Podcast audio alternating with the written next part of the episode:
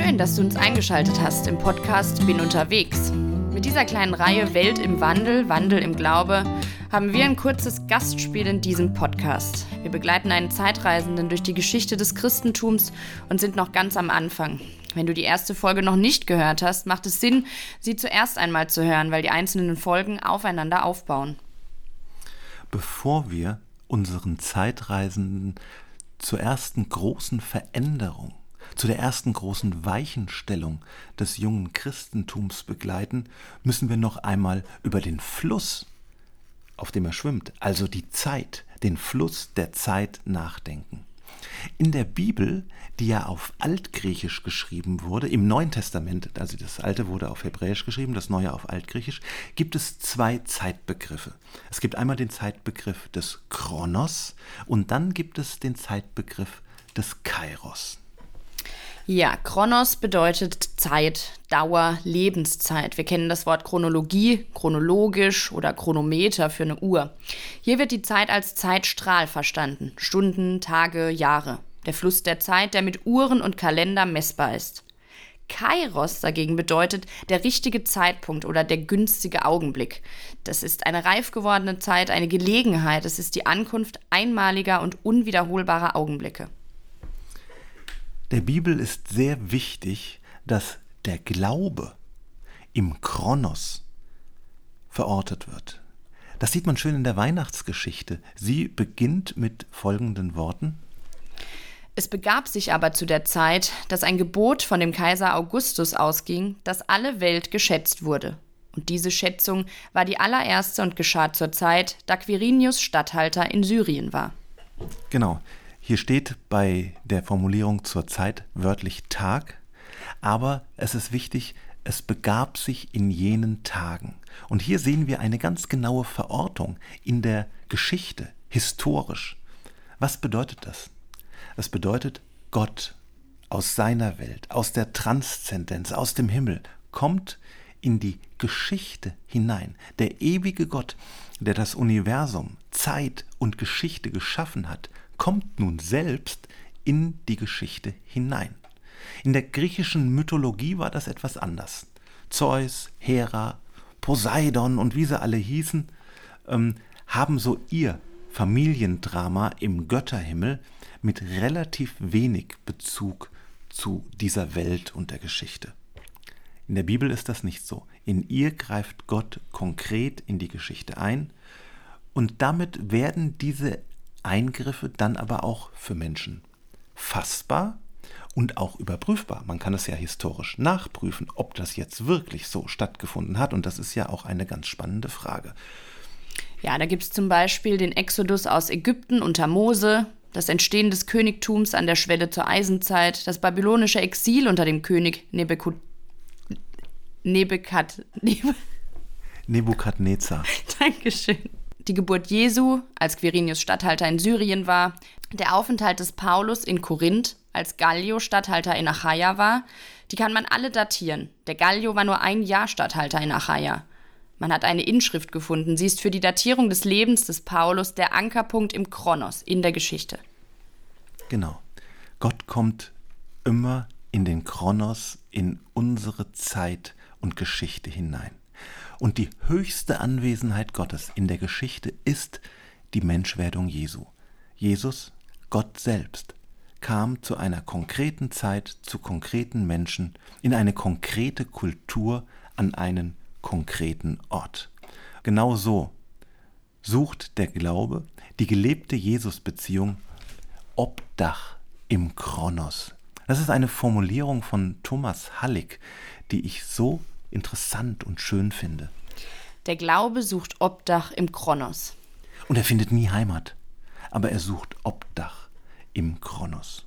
So drückt sich Glaube dann konkret in der jeweiligen Zeit aus. Die Gläubigen, die Nachfolger Jesu, schweben nicht über dieser Zeit, sondern sind mitten in der Zeit Nachfolger des Jesus von Nazareth.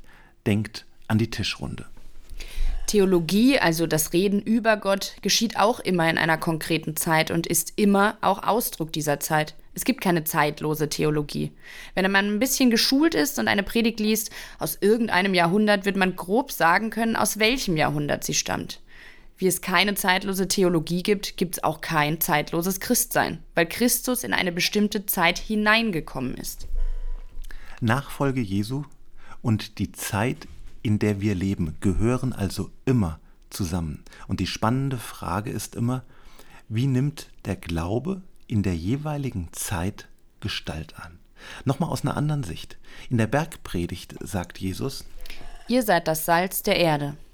In dieser Metapher kann das Salz seine Wirkung nicht ohne die Erde entfalten. Salz und Erde gehören zusammen.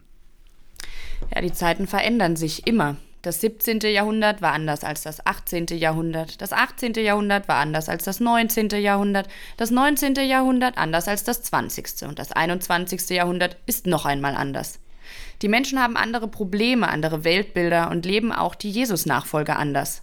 Die Zeit zurückdrehen kann niemand. Thomas Hallig sagt das so schön im Beispiel unser, unseres Flusses. Man kann nicht zweimal in denselben Fluss steigen. Nun wenden wir uns noch dem zweiten Zeitbegriff zu, dem Kairos. Kairos ist der richtige Zeitpunkt, die Gelegenheit. Während Kronos die ablaufende Zeit ist, ist Kairos sozusagen ein Nadelstich auf der Zeitleiste. Aber Kairos ist mehr als ein Zeitpunkt. Er ist auch Reifezeit. Er ist der Moment für etwas, der nie wiederkommt. Und wenn man ihn verpasst, dann hat man ihn verpasst. Das ist Kairos. Und nun kommen wir zu einem sehr interessanten Zitat, das Jesus in Lukas 12, Vers 56 einmal gesagt hat. Jesus sagt, ihr Heuchler, über das Aussehen der Erde und des Himmels könnt ihr urteilen. Warum aber könnt ihr über diese Zeit nicht urteilen? Genau, diese Zeit, hier steht den Zeitpunkt Chiron. Die Zeichen der Zeit wahrnehmen. Das war in der Bibel die Aufgabe der Propheten. Sie waren und sind die Interpreten der gegenwärtigen Ereignisse und der zukünftigen Ereignisse im Lichte Gottes. Und deshalb nennen wir die Kunst des Propheten Kairologie, die Kunst, die Zeichen der Zeit zu lesen. Und es ist eine prophetische Aufgabe, in eine Zeit hineinzusprechen, eine Zeit zu verstehen und eine Zeit zu deuten.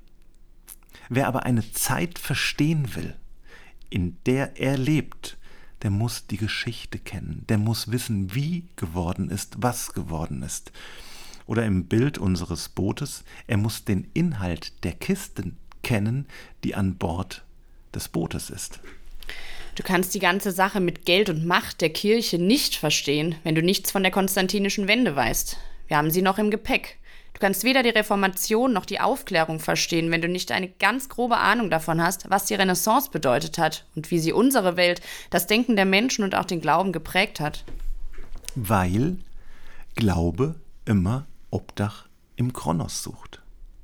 So, jetzt haben wir auch über den Fluss in unserem Bild nachgedacht, Kronos und Kairos.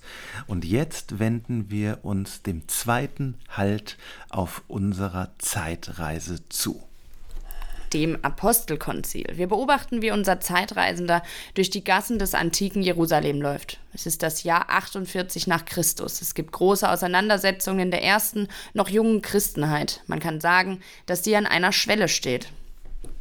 Um die Größe und Bedeutung dieser Schwelle zu verstehen, muss man den kulturellen Hintergrund der ersten Christen verstehen. Sie waren, wie Jesus auch, Juden. Und für einen Juden war es undenkbar, sich mit einem Heiden gemein zu machen. Er machte sich unrein. Der Unterschied war einfach zu groß. Ein Jude hat nicht einmal das Haus eines Heiden betreten, geschweige denn Tischgemeinschaft mit ihm gehabt. Und jetzt kommt dieser Revolutionär Paulus auf die Idee, das Evangelium, die rettende Botschaft von Jesus zu den Heiden zu bringen. Das war ja eigentlich sehr löblich. Aber was ist nun, wenn so ein Heide Christ wird? Die Frage, um die so sehr gerungen wurde in dieser Zeit, war, muss er nicht eigentlich vorher Jude werden? Und die Argumente waren gut. Jesus war auch Jude. Jesus ist nicht bei den Römern oder bei den Griechen Mensch geworden und inkarniert. Das ist auch kein Zufall gewesen. Paulus dagegen sagt, wenn ein Heide Jesus als seinen Herrn annimmt, warum muss er vorher Jude werden? Jesus ist doch der neue Weg neben dem Gesetz. Der Heide muss doch nicht erst den alten Weg des Gesetzes gehen, um dann den neuen Weg gehen zu können. Wer von den Heiden Christ wird, muss nicht vorher Jude werden. Nun können wir ja heute sagen, seltsame Diskussion. Aber es gab eben einen Identitätsmarker der Juden, nämlich die Beschneidung. Die judenchristliche Fraktion forderte von den Heiden, wie sie es aus dem Judentum kannten, das war möglich, dass man als Proselyt zum Judentum übertrat. Klar, du kannst Christ werden, aber bitte vorher die Beschneidung, sonst zählt dein Glaube nicht, dann kommst du nicht in den Himmel. Paulus sagte, nein, Jesus alleine rettet, da muss man nichts mehr tun. Tatsächlich hat sich der Weg des Paulus durchgesetzt. 70 nach Christus wurde dann in Jerusalem der Tempel zerstört und ganz Jerusalem zerstört. Die Juden zogen in die Diaspora, das Judenchristentum verschwand komplett.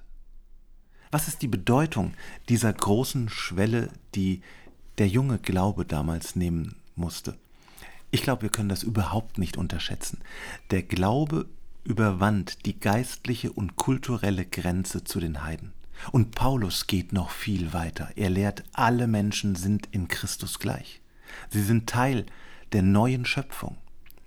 Und dann nennt er im Brief an die Galater die großen kulturellen Unterschiede, Teilungen und Grenzen seiner Zeit, Männer und Frauen. Das war eine tiefe Grenze. Sklaven und Freie. Das war auch eine riesige Grenze. Juden und Griechen.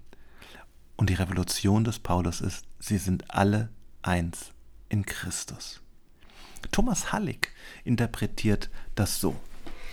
Indem Paulus die heidnischen Konvertierten vom Halten der Tora befreit, bewahrt er das Christentum davor, die Gestalt eines Rechtssystems anzunehmen. Es geht nicht um Regeln und Gesetze, die einzuhalten sind, sondern um eine neue Existenz.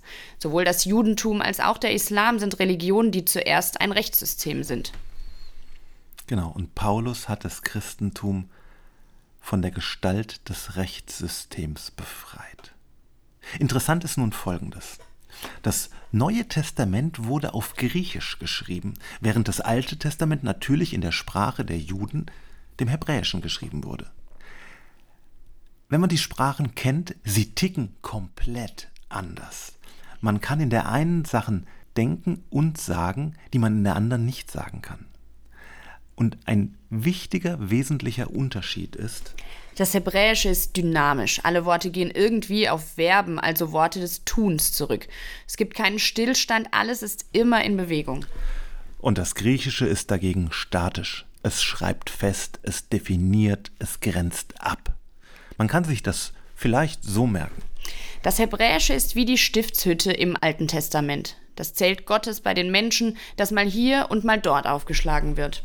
Und das Griechische ist dann wie so ein griechischer Tempel mit seinen Steinsäulen, Meter hoch. Er steht fest und er überdauert die Jahrhunderte. Und der Moment, als das Christentum entstand, in dieser eigenartigen Verbindung von Hebräischem und Griechischem. Das Neue Testament wurde ja auf Griechisch geschrieben. Das war eben der Kairos Gottes, um seinen Sohn in diese Welt zu bringen. Wir können heute nur sagen, dass es Gott wohlgefallen hat, das so zu machen. Ja, jetzt sind wir auch schon mit der zweiten Folge zum Ende gekommen. Nun steigen wir richtig ein in die Kirchengeschichte. Bleibt uns gewogen, es gibt noch viel zu entdecken auf unserer Zeitreise.